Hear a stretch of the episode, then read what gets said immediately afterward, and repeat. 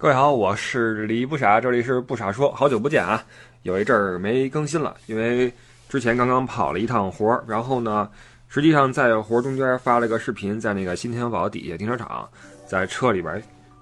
在车里边在剪辑一个节目，剪辑南极节目，很多人说怎么还没上呢？实际上已经剪出来很多期了，只不过还是需要做一些完整的一些配合哈，这个以后不只是节目吧。呃，公众号里边的对节目的每期的一个配合，准备同期的跟上，所以在这个在弄这些事儿啊，都是一些细节的问题。呃，今儿随便说几句啊，这个想哪儿说哪儿。呃，最近呢，首先是德国这边天气非常不好，嗯，大风大雨啊。这个前一阵儿，因为这个德国这边天气预报啊，有个细节特别有意思，就是。以前咱们说过啊，他们这边不报这个空气污染指数，因为基本上没有这个问题，报的是这个什么花粉的量啊等等，让你去提防第二天这个什么花粉会过敏。还有一点哈，就是我发现一个小细节，就是他们在说这个风力和这个雨的时候，用的不是说呃几级风，也不是说大雨、中雨还是小雨，而是说的是呃降水量每平方米多少升。用的是一种很精确的一种概念。你比如说，今天这个法兰克福降水量是，呃，我记得是九升啊，九升，这就是雨就很大了。一般来说，他会用这个大于多少升或小于多少升，用这个来这个数字来去表达。包括风速也是，风速的话，他说的是公里，就时速啊，时速多少公里，跟车一样，告诉你这个时速，呃，告诉你这个风力是，比如说四十公里每小时或者六十公里每小时，他不会说三级风、四级风。我觉得这个其实是一种很精确的一种概念，就是。你不然的话，那你说三级风、五级风，现在朋友们你们自己去想，三级风是多大，五级风多多大，你想不出来，因为这是我们的一个生活常识。但是你建立这个常识，它是模糊的，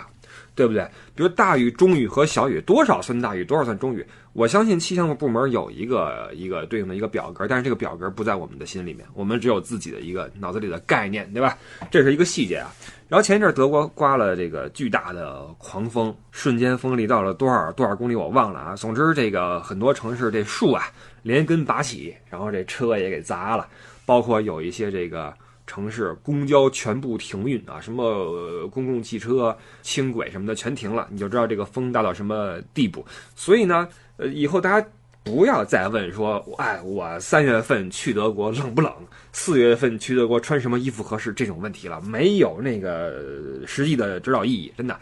首先，这个这德国，这很多人不只问德国，很多人问欧洲，我四月份去欧洲穿什么合适？欧洲很大，朋友，欧洲很大，两种气候带，你是去地中海那边，还是去什么呃波罗的海那边？它不一样。再一个，就算是德国，那杜塞尔多夫刮飓风，巴伐利亚可能只是下个雨。啊，所以这个也是一个很大的区别。你不要说问别人说我几月份去合适，几月份去穿什么衣服合适，没人能保证你去的时候是不是刮风下雨，对吧？你像这回我们这个，呃，刚刚啊，这是两年一届的一个牙科的一个展会，呃，我又借了几个前年带过的几个这个北京口腔这个这个啊某个这个协会的老师们来这个转一圈儿，呃，前年玩的很开心，呃，今年又是我来带，然后其中一位这个。嗯，哥哥啊，大哥。啊，一个老师，因为这次来呢，这个觉得气温还行，一查十几度，结果到之后又巨冷无比啊，尤其去的巴伐利亚那边山里边更冷，没带秋裤，秋裤跟德国不好买，它不像在中国似的，你找个什么，随便找个什么地方弄个秋衣秋裤很好找，这边不好找，尤其是在山里头，我们这个跟山里边转了好几天，就冻得不行啊，这是一个气候这么一个那什么，然后说到这牙医插一句啊。就是我这次在这个玩的时候呢，跟他们聊天聊了聊，发现这个这个首先呀，中国的牙科啊，就北以北京为例啊。北京的这个这个正规的医院的这个牙医的水平，这个起码在这设备上是世界就是是是前列的啊，基本上是世界顶级的。那临床经验上，实际上也是比这个这个很多国外的医生要丰富，因为我们的这个病号多嘛，每天看各种的这种呃很奇怪的一些临床的病例什么的哈，很多，所以起码在牙医这块，在我国还是值得信任的。我觉得可能很多人对牙医有着小时候的一些。呃，持有的一些很糟糕的感觉，因为小时候我记得我们学校也安排过我们一次看什么牙医什么的，弄得我疼得够呛。后来对于牙医这个事儿就很恐惧啊。现在其实不是，现在已经发展的比较好了啊。包括这个，你像这个牙科这个展会，它都有什么东西呢？比如说治疗器材，那个椅子，呃，椅子是哪国产的，什么牌子的比较好什么的啊，我们会考虑引进，因为。你看牙的时候，你牙齿是一部分，你躺在那块的感觉，那个灯照你眼睛的感觉，包括你的椅子这个，你跟你后背贴合的曲线都不一样。像这老师给我举个例子啊，说曾经有这个以前这个德国的这个椅子呀，在我们中国做临床使用的时候，客人躺半天，躺一会儿之后躺晕过去了，因为有的时候这个牙科这个治疗时间会比较长，比如说俩小时啊，你一直跟那儿，因为这个德国人体型比较大。后背比较宽，虎背熊腰，咱们亚洲人躺上去之后可能不是很合适。然后一会儿之后就不行了，就脖子这儿空的，然后这个造成这个加上躺着又紧张又长时间保持一个姿势，最后就晕了，晕菜了哈，休克，这就不行。所以就得考虑用更加贴合我们的东方患者的这些这个设施啊，都是一些跟这个行业就是这个呃相关的一些改革呀、科技啊等等这么一个展会就去了。这是牙科这一块啊，还有一个啊，还有一个得知一个很有意思的一个信息就是。很多在，比如说在北京啊，很多的这种所谓的外国人开这种诊所啊，你千万不要轻信，因为，呃，曾经在九二年的时候，我们有过这么一个规定，就是当年很少有外国人来中国嘛，呃，我只是北京啊，你可能南方会多一些。那后来随着外国人进入中国的这个频率的增多呢，医生也开始进来，于是九二年呢，相关部门就颁布了一个外国医生在中国这个这个考这个行医执照的这么一个规定。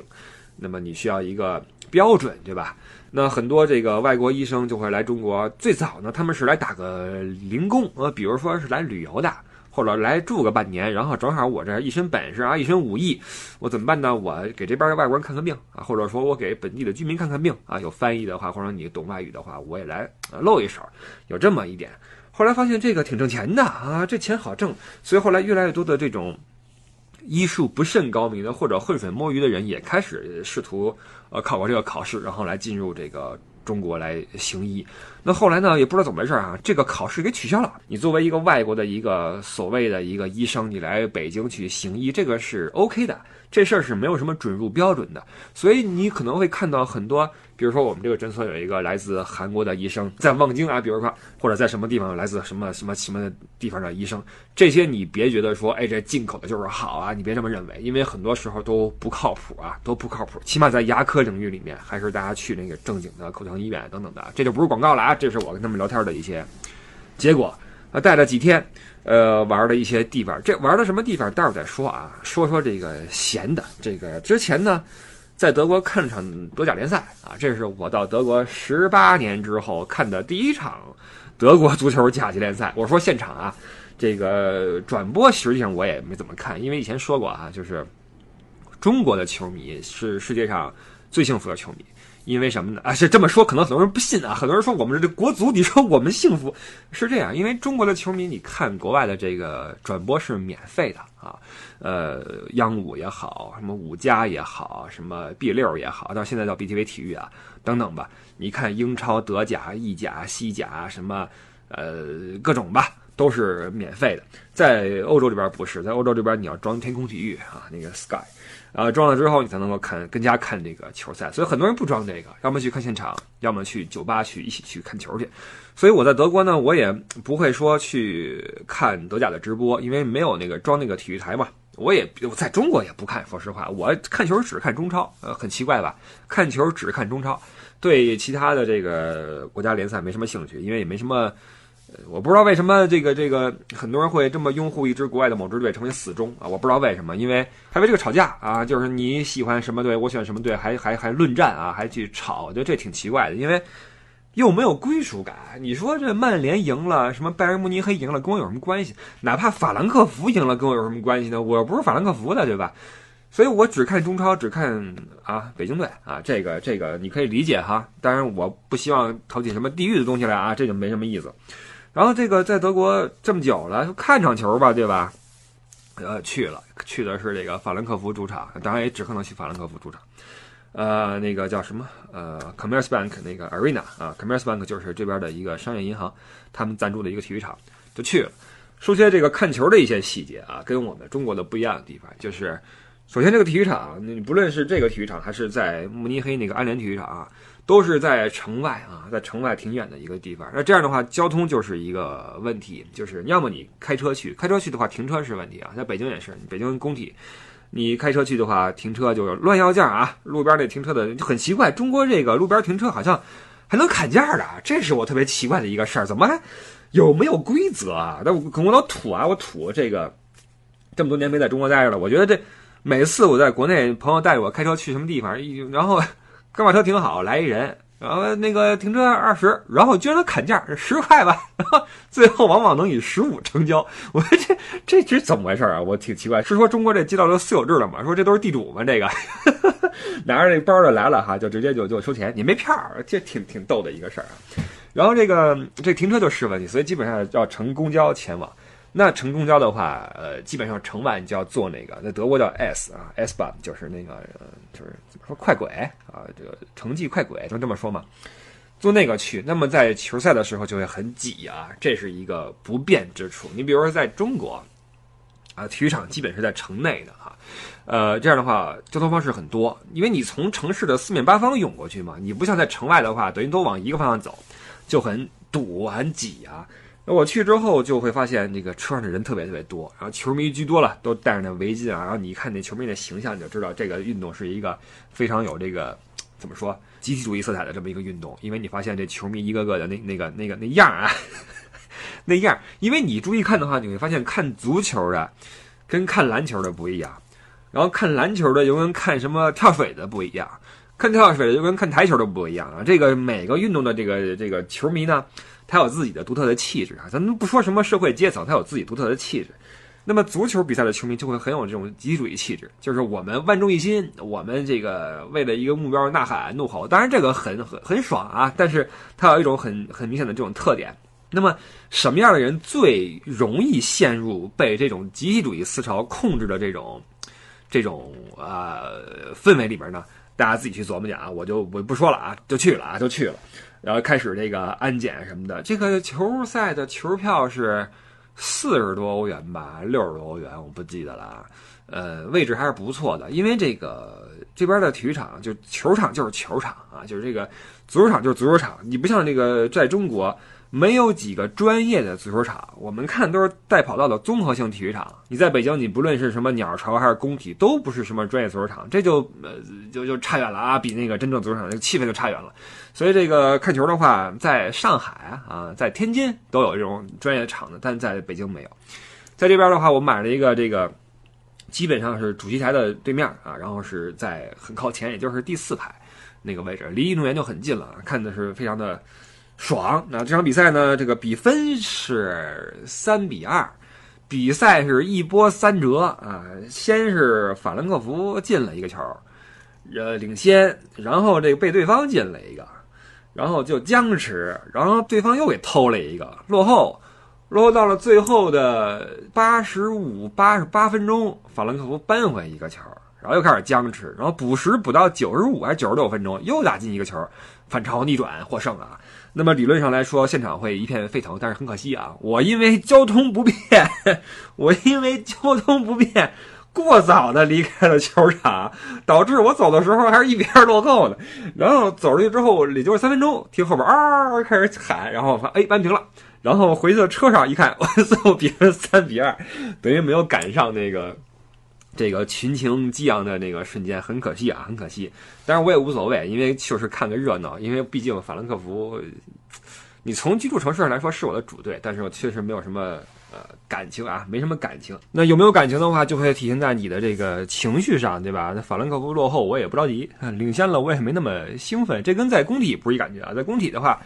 那就开始了啊，各种那工体的氛围是，呃，近几年跟早期那是完全不一样了啊。早期那就是骂街去了啊，就是骂街去了，各种的国骂在那儿啊，哎呀哎，然后现在就好多了，现在有一些比较专业的球迷组织。哎，这有一个区别啊，就是我发现在国内啊，在国内看中超的现场的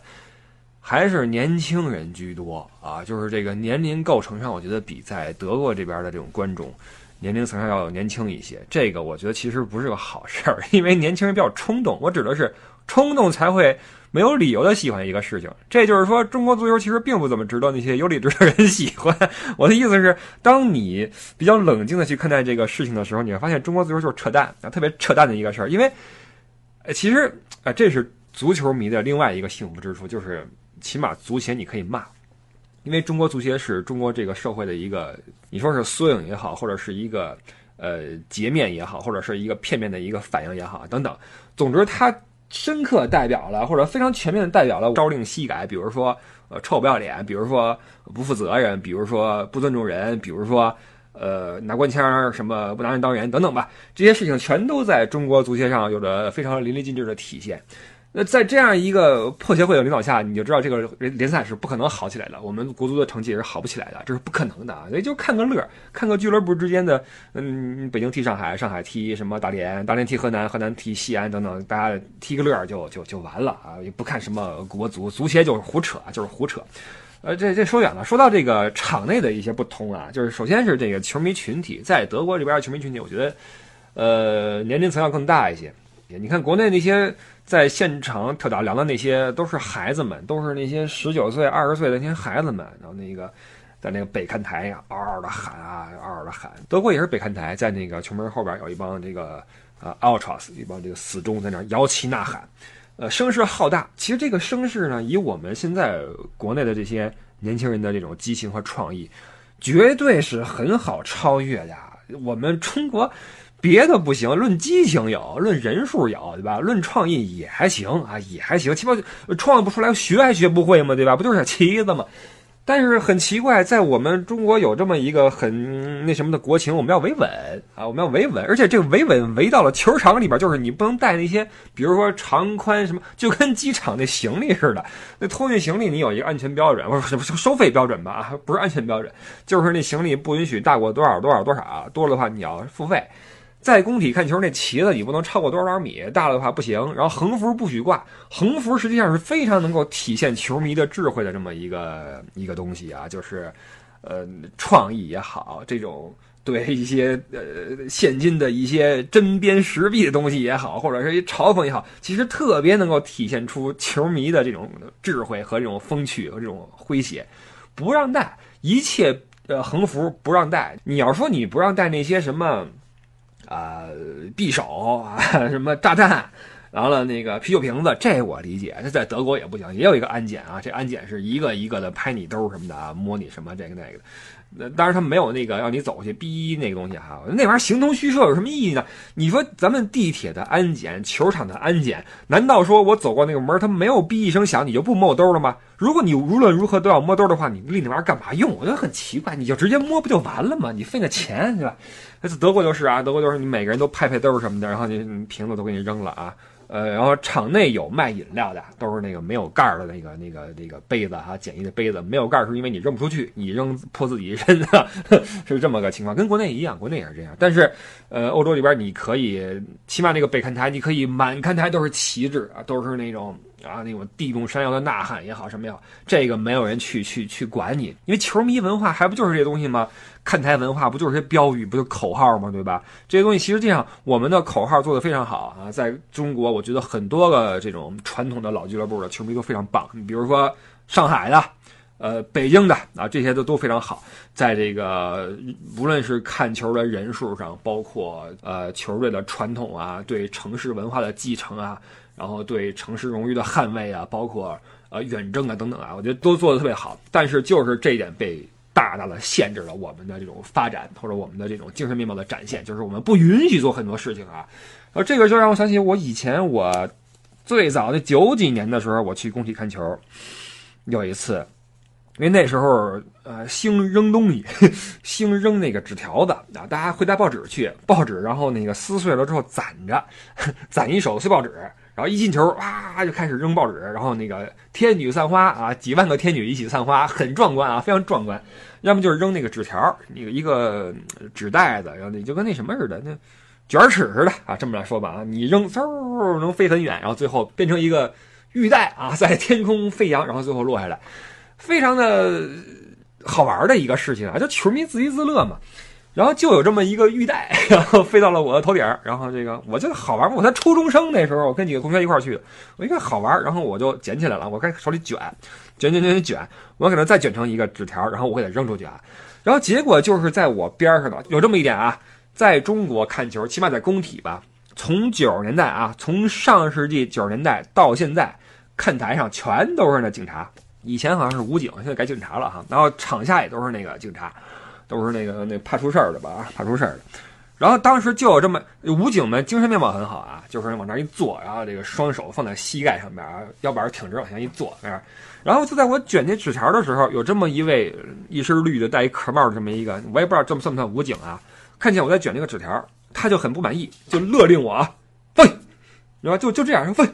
我就很奇怪啊，哎，不是我招你惹你了？我作为一个买票进来的看球的观众，我作为一个合法的观众，我作为一个未成年人，您是哪一位？您算干嘛地的？我从地上捡个纸条起来，犯得着这么吼我吗？你谁呀？我特想问。我觉得在我们这个社会里面，有很多很多穿上一身制服之后就很奇怪啊。包括我刚刚看一新闻，在广州那个地铁站。安检那安检居然因为有人穿一身 cosplay 不让人进去，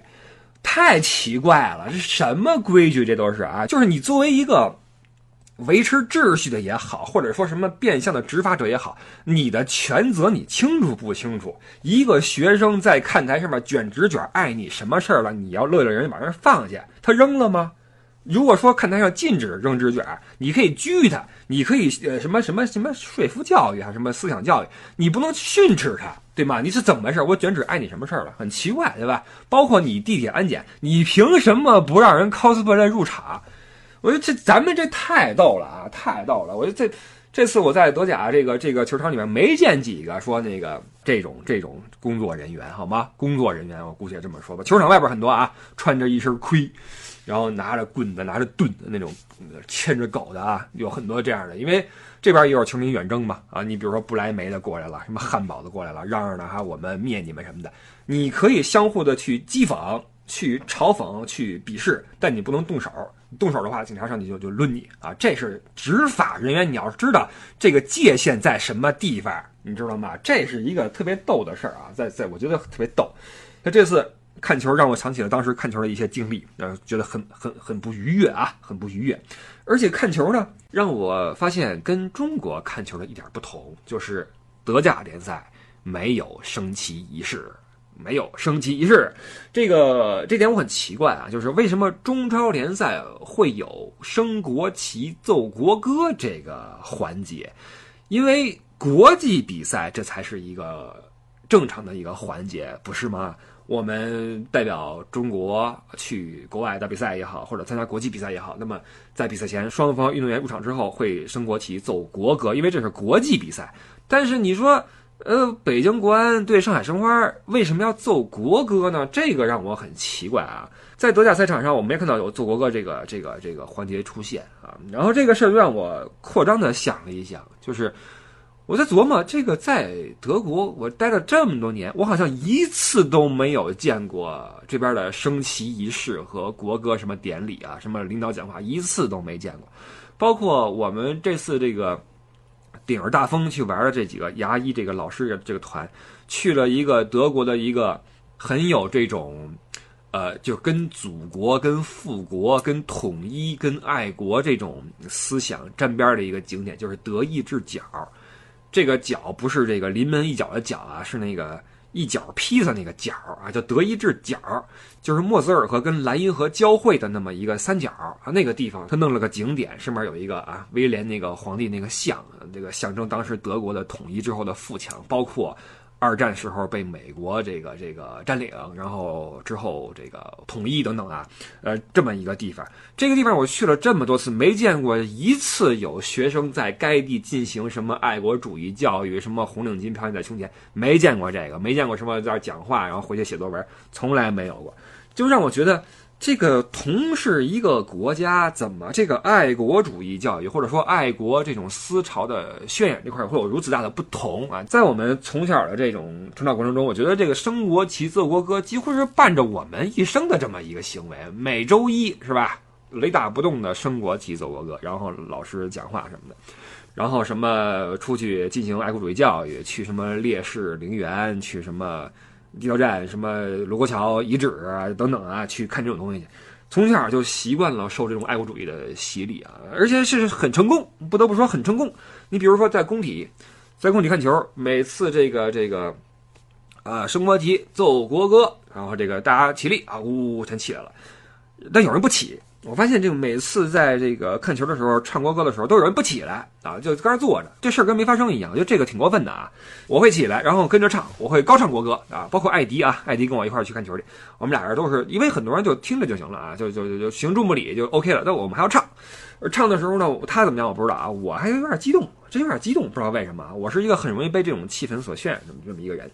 一边唱国歌一边激动，很奇怪。明明是个俱乐部队的比赛啊，唱国歌我很激动，所以我不得不说，这个爱国教育是很成功的一种一种一种东西啊。就是包括小时候，我记得我们去看什么那个卢沟桥那边什么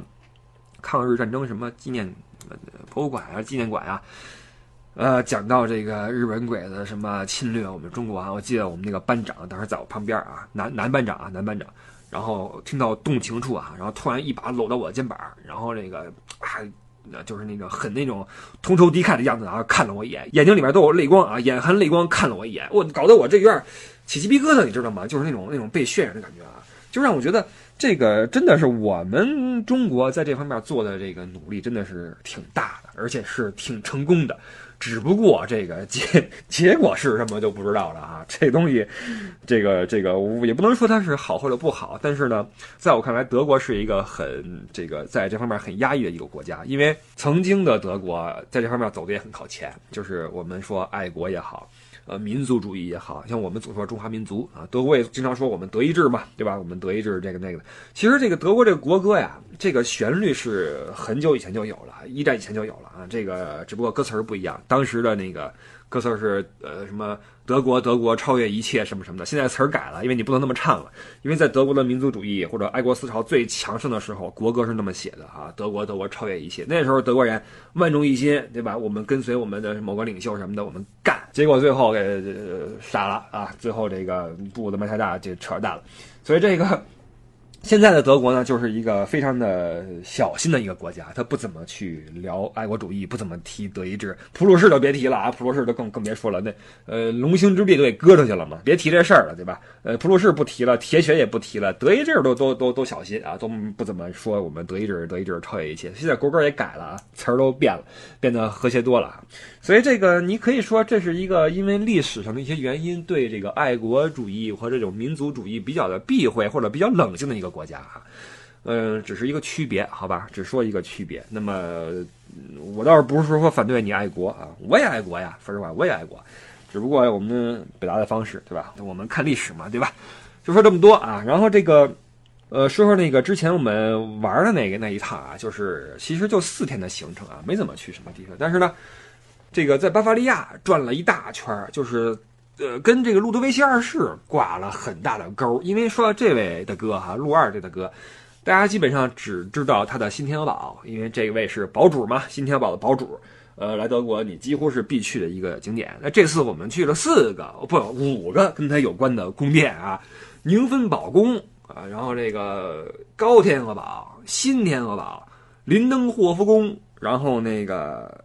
呃，海伦基姆宫，哇塞，这个林登霍夫宫已经稍微冷门一点了啊。就是作为你对旅游可能比较了解的人，可能知道啊，这是一个路二的一个宫殿啊。完了，那个呃，海伦基姆宫这个实在是太冷门了啊，恕我愚昧，这我都不知道。我在这个接这个行程之前，我都不知道这个宫，我只知道基姆湖啊，这个宫在基姆湖上面啊。宁芬堡是他小时候住的一个地方，在慕尼黑的西边一个一个城堡。那么高天鹅堡是他爸的，新天鹅堡是他的，林登霍夫宫也是他的。然后这个实际上大家都知道，在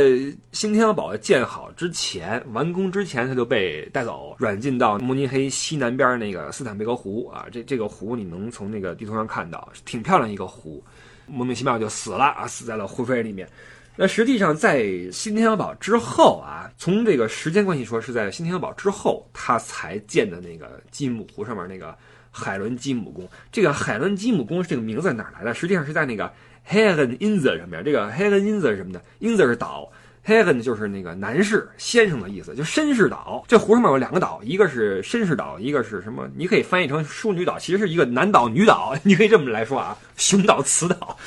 然后陆二在那个雄岛上边修了个这个海伦基姆宫啊，这个这这宫是厉害啊，这宫我去之前因为我不知道，去之后发现极其的奢华，极其的恢宏。就是新天鹅堡，说实话，真是没什么意思啊，真是没什么意思。我每次在去之前都给客人打预防针，就是就是你你你你去这儿，你也就看看这里边就那么回事儿啊，就那么回事儿。哎呦，耽误功夫又远，吃饭又不方便啊。我包括那个高天鹅堡，我们这回是我在一天之内啊，一天上午去的林登霍夫宫。下午去的高天鹅堡兼新天鹅堡全进去了。你要知道这些堡它的那个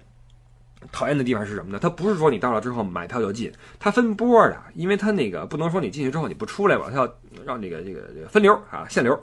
所以就你按时进按时出。就导致你去了之后，经常导致那个后边票都排满了，你就要买很晚很晚的票才能进去。我们一天之内逛了这三个地方啊，这几乎是不可能完成的任务。大家以后安排行程千万不要这么安排啊，非常不合理啊，非常不合理。呃，这一天是看了这三个，这三个还好啊，还好，就是高堡、新堡和林登霍夫宫还都是比较 OK。但是那个海伦基姆宫那实在是太奢华了，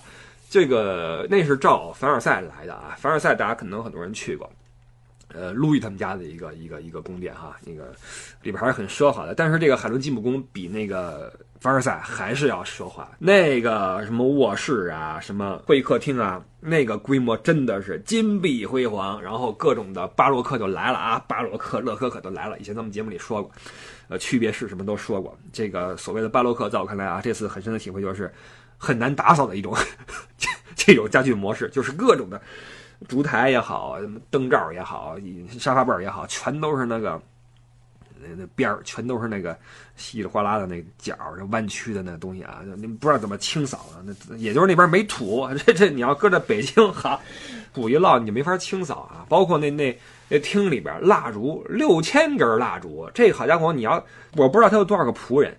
你要是只有一个仆人的话，你怎么点？你没点完一一半呢，前面那先灭了。就这就这么一个规模的一个宫殿，只不过这个鲜为人知啊，起码我是不怎么知道。所以以后大家去基姆湖的话啊，基姆湖德国东边离国王湖不远了，一个大湖，可以考虑去这个海伦基姆宫去去逛一逛。去那块的话，你要先坐船，呃，上下岛是十五分钟啊，单程十五分钟，之后呢再买票再进去去去游览。然后那儿有一个好玩的地方，那儿有一个路二博物馆。路德维希二世博物馆，就是这位大哥，虽然说，呃，很多事迹在流传，但是这个博物馆是我第一次去。进去之后看到一些他的一些生平，包括一些照片，很帅啊！以前总听，呃，一些材料上说说这位很帅很帅。那这次去这个博物馆之后，发现这位年轻的时候真的是很英俊，而且很可爱，你知道吗？他不只是那种，你要说欧洲人很多那种帅、英气逼人，他还不是那种。他是那种很可爱、很有亲和力的那种，呃，帅气。我照了一些他的照片啊，发在我的微博上面了啊，新浪微博艾特李不傻，能看到他一些年轻的照片。然后很多人说啊，说到了这个四十岁的时候毁了，说这个发福了啊，发福了。后来我看的一些资料，在那个博物馆里边一些资料，他到了这个也不是晚年啊，到了这个临终之前，就是到这个出事之前，因为他四十一岁的时候被人给做了嘛。身体的疾病开始出现，包括牙也开始变得不好啊，然后治疗什么都没什么效果。也就是说，呃，人生到了三十多岁、四十岁的时候，已经这个质量已经大不如前了啊。这个很可惜，这位其实也没干过什么坏事儿。所以这个做帝王啊，做君主啊，真的是这个时代太重要了。你要生在末世的话，不论你怎么着，你说溥仪也好，弗朗茨约瑟夫也好。路二也好，你不论你继承的这个皇朝，你哈布斯堡家族啊，大清、巴伐利亚王国都是响当当的名号。到了这末代，你怎么着，你也是无力回天啊！你你连约瑟夫这一辈子没脱军装的主都无力回天，更别说你溥仪什么路二了。路二好欠这么多钱，又盖城堡，又跟瓦格纳这个那个的，又给人家这，这肯定没戏啊！最后他下台也是一个必然，他的这个悲剧结果也是个必然。只不过呢，这个。死了有点过分啊！你要说给他这个给他弄下去了，因为当时已经是十九世纪末期了嘛，实际上距离一战也不远了。一战之后，贵族全全全完啊，全完，也就变成了普通人，就了却此生也就完了。只不过这位比较可惜啊，英俊的、有才华的，或者说痴迷于文艺的这么一个大帅哥，就这么被做了啊，空留了这么多财富给巴伐利亚。真的，这个为什么说这个难得这个旅游资源如此的丰富？陆二是为了这个添了很多的砖瓦啊，添了很多的这种柴火，这个让这个巴伐利亚的旅游业如此的兴旺。而且这哥们儿要是没死的话，后边还会有宝啊！我我在这博物馆里边看到他的一个新设计的一个一个城堡啊，图都做好了，非常的漂亮，在一个山头，就跟那个有点像魔幻世界的感觉。新天鹅堡已经很魔幻了，新的那个就是设计好的那个更牛啊，更牛，我无法去描述，有点像那种什么。未来世界里边那感觉啊，很漂亮啊，很很很雄伟，这么一个一个地方，所以这位也是比较的可惜啊。然后这次这个四天的行程呢，跟陆二就是干上了啊，不停的。然后这几位老师对这个呃陆二这就如此的好奇啊，问的问题之细啊，说这个陆二他爸是谁？这好说啊，我还知道，他妈是谁呢？他妈的姐妹是是什么人呢？哎，他妈后来怎么样？他弟弟后来怎么样了？说实话，没有那么多把这个精力放在这家人身上，然后导致我也是很多时候被问住啊，真不知道啊，真不知道。呃，这个走完了巴伐利亚，然后最后送去了那个杜塞尔多夫那边参展就完事儿了啊。所以我这刚回来，回来之后呢，这个因为有人在催了啊，说那个哎，你这个新节目叫什么呀？在哪儿能听？新节目就叫不傻说，还没正经的那个成套的，还没还没放出来呢啊！实际上稿子写了一大堆啊，写了好多好多，只等去录，录完之后去剪，剪完就成批的放出来。那这话说了好久了，一直没放啊，因为每次在我觉得能放的时候呢，因为合作方会说，哎，咱们换个形式啊，咱们找一个新的这个方法啊，公众号里面文章你也给它配上什么什么图，那个照片都发过来，我看看什么。弄这些事儿啊，就不再像以前一样是一个单打独斗的这么一个我自己说了算的这么一个事情，所以这个再需要点时间吧啊，慢慢来，慢慢来啊，这个不行我们就这么先聊几期啊，先水几期，好吧？这个是本期的不傻说，然后我们的公众号啊，公众号很多人搜不傻在欧洲搜不着了，因为改名了，叫不傻说了啊，公众号搜不傻说，新浪微博艾特李不傻，然后想跟我们去玩的话，参加我们的乐游的话，不论你是想去巴尔干也好，想去什么南极也好，想去什么。呃，欧洲也好，这那的啊，都可以去加微信啊，包括你入听友群也是加这个微信，乐游 E D D I E 啊，L E Y O U E D D I E，这是我们的艾迪爱爵爷啊掌舵的一个听友群，以及这个这个这个乐游的这么一个组织啊，跟艾迪靠拢，然后这个跟我们一起去乐游，好吧？呃，这就是今天节目的内容，这个感谢收听，我是李不傻，这里是不傻说，我们下期再聊，拜拜，拜拜。